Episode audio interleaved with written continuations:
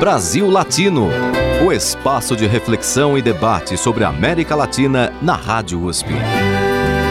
Apresentação Marco Piva. Olá, amigos e amigas do Brasil Latino, o programa que aproxima o Brasil da América Latina e a América Latina do Brasil. A sua audiência é sempre muito bem-vinda e você pode escrever para ouvinte.usp.br. Repetindo, ouvinte.usp.br. Na edição de hoje, entrevistamos Clarice Cunha Link, que é mestre em Políticas Sociais e Desenvolvimento pela London School of Economics. Ela também é diretora executiva do Instituto de Políticas de Transporte e Desenvolvimento no Brasil. E o nosso tema é mobilidade urbana. Bem-vinda ao nosso programa Clarice Cunha, Link. Muito obrigada, Márcio. É sempre um prazer falar sobre mobilidade. E eu já faço a primeira pergunta. Qual é a importância do tema da mobilidade urbana para o Brasil e para a América Latina? A gente, quando fala de mobilidade urbana, a gente tende a falar muito de transporte, né? Especificamente, mas na verdade, mobilidade urbana tem muito a ver com a forma como a gente usa e ocupa o solo, o território, né? E como que a gente navega diariamente no território. Então, os sistemas de mobilidade urbana, eles acabam sendo um retrato, né? Muito claro e dinâmico sobre a vida na cidade, né? Então, a gente não pode falar de mobilidade falando só de sistemas específicos, né, de BRT, de metrô, é, de uma ciclovia, mas é entender como que as oportunidades estão distribuídas na cidade, como que emprego, como que moradia, como que oportunidades é, de cultura, de lazer é, estão distribuídas e o que a gente vê é, no Brasil, na América Latina, é um desequilíbrio territorial muito grande, né? Então a gente tem aí uma a América Latina já é majoritariamente urbana, enfim, há, há, muito tempo, né? O processo que a gente vê de urbanização agora, ele é muito maior na África, na Ásia, mas a gente já é majoritariamente urbano, certo? Mais de 85% da população brasileira já vive nas cidades. Então, ao longo das últimas décadas, né, vamos dizer, desde os anos 50, 60, como a gente, quando a gente foi acentuando o nosso processo de urbanização, a gente foi é, se estabelecendo nas cidades é, de modo muito desigual. Então, nós temos grandes periferias, é, majoritariamente pobres, de uma população que precisa diariamente para acessar a cidade fazer grandes deslocamentos pendulares. Né? Então, tratar da mobilidade urbana no contexto brasileiro e latino-americano é, de fato, entender, é, de fato, falar sobre justiça urbana, né, justiça social no território, é falar sobre desigualdade no acesso às oportunidades econômicas, né, ou privilégio para muitos, né, enfim, uma, uma concentração de oportunidades para poucos e uma falta de oportunidade para a maioria. Então, é falar de uma questão que é fundamental no Brasil e na América Latina, que é essa questão da desigualdade social, né? Nós somos o continente mais desigual do mundo, segundo alguns dados, e tratar da mobilidade urbana é tratar disso diretamente. Quais os principais exemplos na área de mobilidade urbana na América Latina e no Brasil? E quais são as soluções que estão sendo implementadas pelo poder público? Acho que tem, tem é, uma importância muito grande na América Latina, que a gente viu nas últimas décadas, que é uma tentativa de inovar no sistema de transporte, né? Então, no que é oferecido no sistema de transporte. Fala-se muito dos teleféricos, dos BRTs, da própria infraestrutura cicloviária, dos é, car free days, né? Os dias de ciclovias nas cidades onde fecham as ruas, quando fecham as ruas. Isso tudo são, entre aspas, inovações latino-americanas. São tentativas latino-americanas de lidar com os problemas da mobilidade alguns bem-sucedidos, outros mal, eu acho que depende muito do contexto. O caso do teleférico é um exemplo bem claro. De Medellín, que foi uma cidade que conseguiu implementar os teleféricos né, é, muito bem integrados com seus sistemas de metrô, é, cobrindo ali áreas importantes, originalmente é, desconectadas da cidade, né, as comunas, como parte de um projeto mais amplo de urbanismo social é, implementado em Medellín. Os teleféricos vieram para vários outros é, países da América Latina, vieram para o Brasil, aqui no Rio foram implementados ali, Complexo Alemão, Providência, mas aí já não foram tão bem sucedidos, né? Mas tem essa tentativa, então como é que a gente lida com os morros, como é que a gente lida com essas populações que estão numa periferia mesmo quando dentro da cidade, né? Que é o caso dos morros, e é algo muito particular da América Latina. Os BRCs também são vistos, são considerados como é, uma solução dada num contexto em que muitas cidades não têm recurso e tempo para implementar o transporte de trilho, né? E aí então uma, e onde a maior parte das cidades, a maioria da população no ônibus, né? O ônibus é o sistema predominante e aí então uma tentativa de metronizar o sistema de ônibus, né? Então de criar os, os corredores, é, fazer o sistema tronco alimentado, né? Funcionar. É, então, também é algo que veio da América Latina, Curitiba, nos 70, que foi feito de forma muito é, diversa e sem, é, como eu posso dizer, sem muito rigor, né, nos, no, nos, nas características ali que estavam sendo tentadas nos anos 70.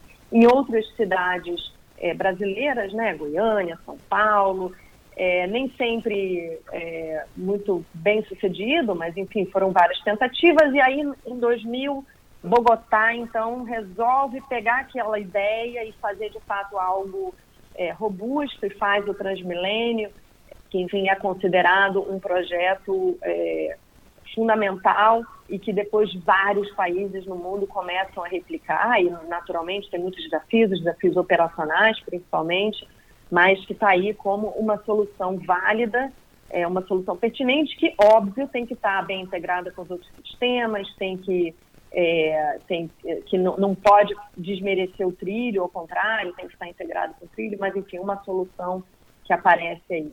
Né? As ciclovias, por exemplo, fechar a praia no fim de semana, fazer os car free days, Bogotá faz isso, várias cidades fazem isso. Aqui o Brasil nós começamos a fazer isso lá atrás, é, Rio de Janeiro, né? E é uma, um tipo de iniciativa importante no sentido de ampliar o repertório da população, né?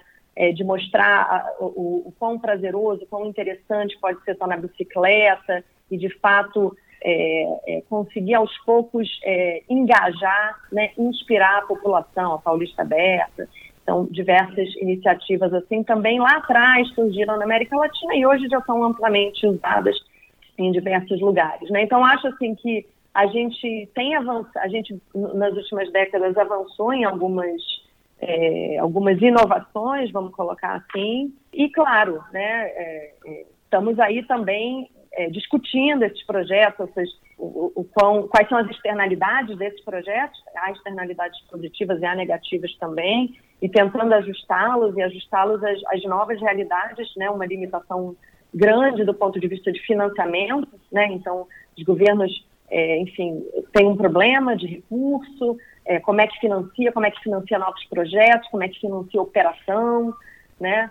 Então a gente vê aí uma série de dificuldades agora que também não pertencem só à América Latina, só ao Brasil, pertencem a outras cidades. Mas é, acho que todo, em todo mundo existe esse esse momento agora de se repensar o paradigma da mobilidade, né? De se repensar as prioridades dadas nas cidades, né? E a prioridade, ela de fato está recolocada e é no pedestre, e é na bicicleta, e é no transporte público. Né? Então a gente precisa agora entender como é que o carro, né, o, o veículo é, motorizado, particular, ele vai ter, que espaço que ele vai ter, que prioridade que ele vai ter e, acima de tudo, como é que ele vai ajudar a cobrir a conta dos transportes coletivos e dos transportes ativos. E o Brasil Latino faz a sua primeira pausa musical. Vamos ouvir Silvio Rodrigues, Canção del Elegido, uma música do álbum Al Final de Este Viaje. Brasil Latino.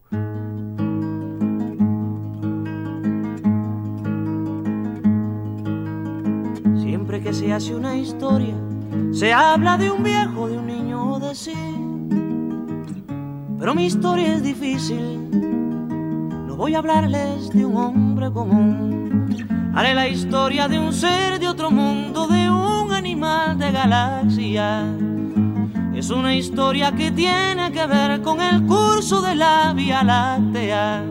Es una historia enterrada cae sobre un ser de la nada.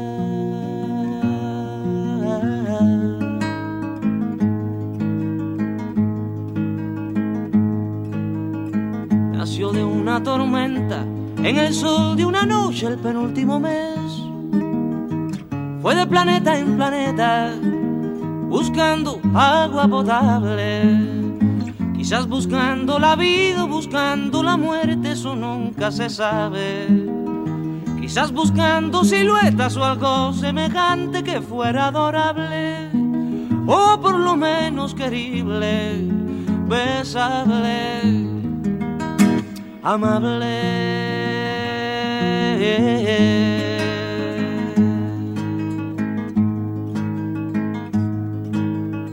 Él descubrió que las minas el rey Salomón se hallaban en el cielo y no en el África ardiente, como pensaba la gente.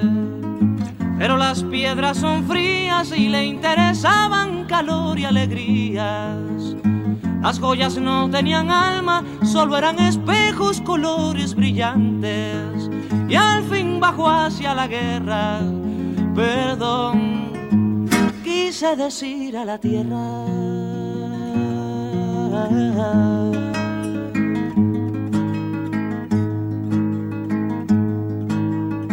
Supo la historia de un golpe, sintió en su cabeza cristales molidos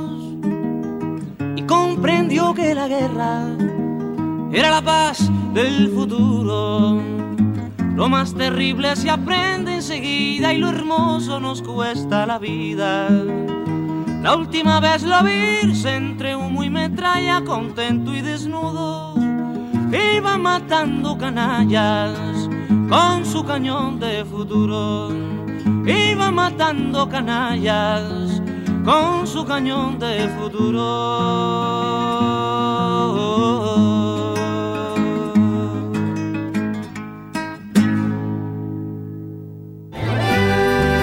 Você está ouvindo Brasil Latino, o espaço de reflexão e debate sobre a América Latina na Rádio USP. A apresentação: Marco Piva. Na edição de hoje, entrevistamos Clarice Cunha Link, que é mestre em políticas sociais e desenvolvimento pela London School of Economics. Ela também é diretora executiva do Instituto de Políticas de Transporte e Desenvolvimento no Brasil e o nosso tema é mobilidade urbana. A indústria automobilística tem um grande lobby, há um aspecto cultural, inclusive das pessoas, dos consumidores, de ter um carro, a posse do carro é considerada muito importante. Como é que isso dialoga com as prioridades que você mencionou? Olha, é, primeiro que eu acho que tem políticas que já podem ser implementadas, né? E é claro que é, uma, é um enfrentamento, né? Mas tem cidades que enfrentam, é, que são políticas, taxando aí em cima da circulação e do estacionamento. Então aí você já tem uma forma, né, a municipalização do CID, que é o imposto sobre combustível, isso daí já seria a gente conseguir aumentar o CID, aumentar o imposto e fazer com que a maior parte desse imposto venha para os municípios e sirva como subsídio cruzado para outros modos, já seria uma forma, né? Claro, tem um enfrentamento, ainda mais que a classe média, quem está no carro, né? É, tem um enfrentamento em relação às políticas de estacionamento, seja em vias públicas, né? Cobrar de fato o valor correto e não dois reais o dia inteiro, né? Por aquela privatização de espaço público, é, mas é um, uma, uma, revisão do número de vagas disponíveis, uma diminuição do número de vagas disponíveis, uma restrição é, e o, a cobrança adequada né, desse, desse estacionamento. Tem a questão também das, dos instrumentos urbanísticos é, que regulam as edificações, então, por exemplo, os códigos de obra, né? a revisão dos parâmetros é, é, das construções, né? Então, ao invés de ter números mínimos de vagas, ter números máximos de vagas, então ter menos, menos vagas disponíveis para o carro, ter toda uma questão aí de, de ver como é, então, que o carro, que mecanismos são pelos quais o uso e o estacionamento do carro poderiam gerar receita. Acho que isso é o, o, pedágio urbano também acontece em algumas cidades, também é algo politicamente bastante difícil, pedágio urbano em áreas centrais, principalmente Europa, é onde mais tenta isso, né? Mas a gente tem alguns outros lugares, Singapura, acho que os lugares mais emblemáticos, Singapura, Londres e Estocolmo, né? São três é, casos importantes é, de pedágio. Então tem é, essa, essas, essas medidas que podem ser mais imediatas e que, é, que exigem um enfrentamento político, né? É, é até pior, mais complexo do que para outras infraestruturas onde a gente vê que o enfrentamento político já faz parte, né? Como ah, implementar é, rede cicloviária fazer faixa de ônibus já gera uma balbúrdia, né? Então, quanto mais tirar espaço de carro, ou taxar o carro. Então, acho que essas são é, formas importantes é, da gente pensar da presença no carro. Agora, a indústria automobilística, é, de um modo geral, ela também está se repensando, né? Ela também está se renovando. Já está claro para a indústria automobilística que esse modelo do carro, primeiro, né, assim, combustão interna, isso já, a gente já está vendo a evolução nesse setor com, com todo com toda a eletrificação, né, com todo o movimento da eletrificação.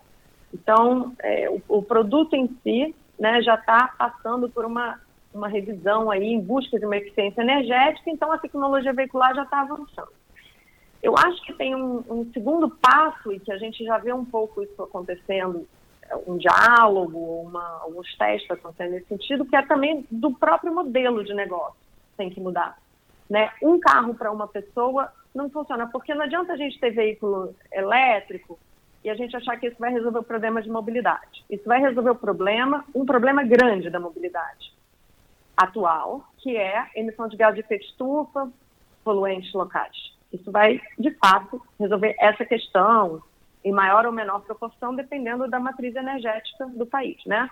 Mas isso tende a é, nos ajudar nesse grande impacto negativo atual do modelo de mobilidade centrado no carro, que é a emissão, principalmente. É, mas o veículo elétrico, um a um, uma pessoa, um veículo, não vai resolver os problemas todos de congestionamento, de disputa pelo espaço, de segurança viária, colisões no trânsito, né, mortes, feridos. Então, quer dizer, a gente vai ficar todo mundo parado no ecocongestionamento, certo? E é, com um problema ainda de mobilidade grande, né, com a população indo morar cada vez mais na periferia, é, porque, enfim, afinal de contas, o carro ou é, o transporte público de má qualidade vão resolver esse trajeto, é, ele não vai resolver esse problema. Né?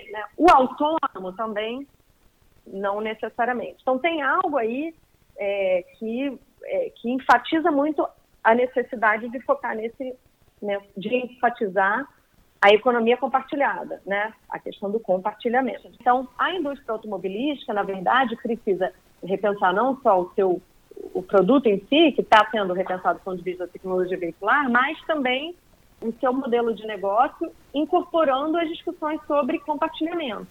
Então, a gente precisa é, de veículos que estejam carregando mais gente, né?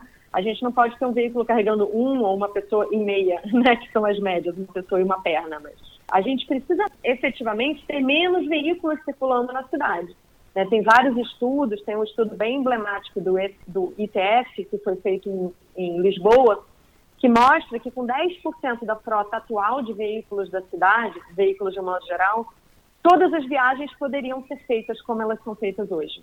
A demanda por viagens seria cumprida somente com 10% dos veículos, se a gente tivesse aí os veículos carregando mais gente. Então, isso é importante, eu acho que essa questão do compartilhamento é importante, tá? E agora, naturalmente, para mim, essa questão do compartilhamento me leva sempre a pensar por que, que a gente está falando de compartilhamento de veículos é, de baixa capacidade e não enfatizando mais o transporte público, que é compartilhado por natureza, né? O coletivo.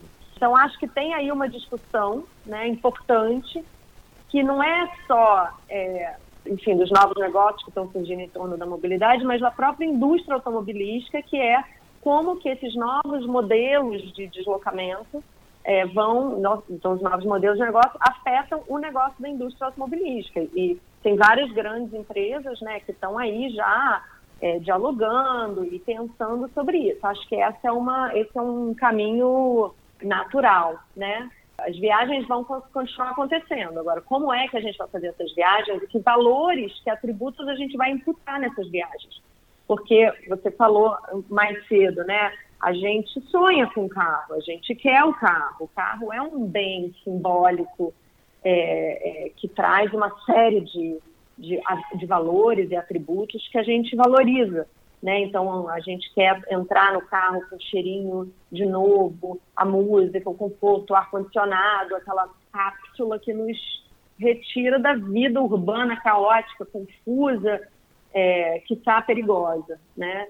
É, então, a, a, própria indústria também está repensando eu acho que vai ter que repensar isso, porque, afinal de contas, a gente vive na cidade, porque tem algo de interessante na cidade. Então, também acho que tem essa dicotomia né, entre a vida privada, o espaço privado e o espaço público na cidade. Então, a gente quer estar na cidade, mas, ao mesmo tempo, a gente não quer.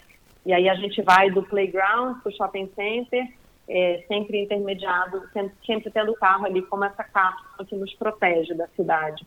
Acho que essas questões também estão passando por é, culturalmente, elas estão passando por questionamentos né, e revisões. Então, acho que tem uma tendência ainda muito. A gente está tateando isso também. Acho que a gente ainda é uma elite da mobilidade discutindo isso. Essa conversa não está na rua, né? Mas aos poucos a gente vai conseguindo aí desenhar novos modelos, né, de desejo, novos símbolos. É, a gente vê em várias cidades norte-americanas, europeias, uma relação com o transporte público muito mais assim é, saudável, né? Então aqui a gente também precisa conseguir atingir isso. Mas aí por outro lado, para isso a gente precisa ter um transporte público de qualidade. E aí, então, para isso, a gente precisa ter financiamento ao transporte público, então a gente precisa ter mais gente usando o transporte público. Então, é um ciclo, né? E precisa também ter novos recursos vindo, uma diversificação de financiamento do transporte público, do qual o carro pode cumprir essa tarefa. Então, quer dizer, é tudo muito cíclico, eu acho. E o Brasil Latino tem a segunda participação musical com Mincho Garramone, um argentino que tem um destaque muito interessante pela música que faz, pelo resgate que faz do tango e ele é acompanhado de sua orquestra atípica. Vamos ouvir com Mincho Garramone, La Mal Llevada. Brasil Latino.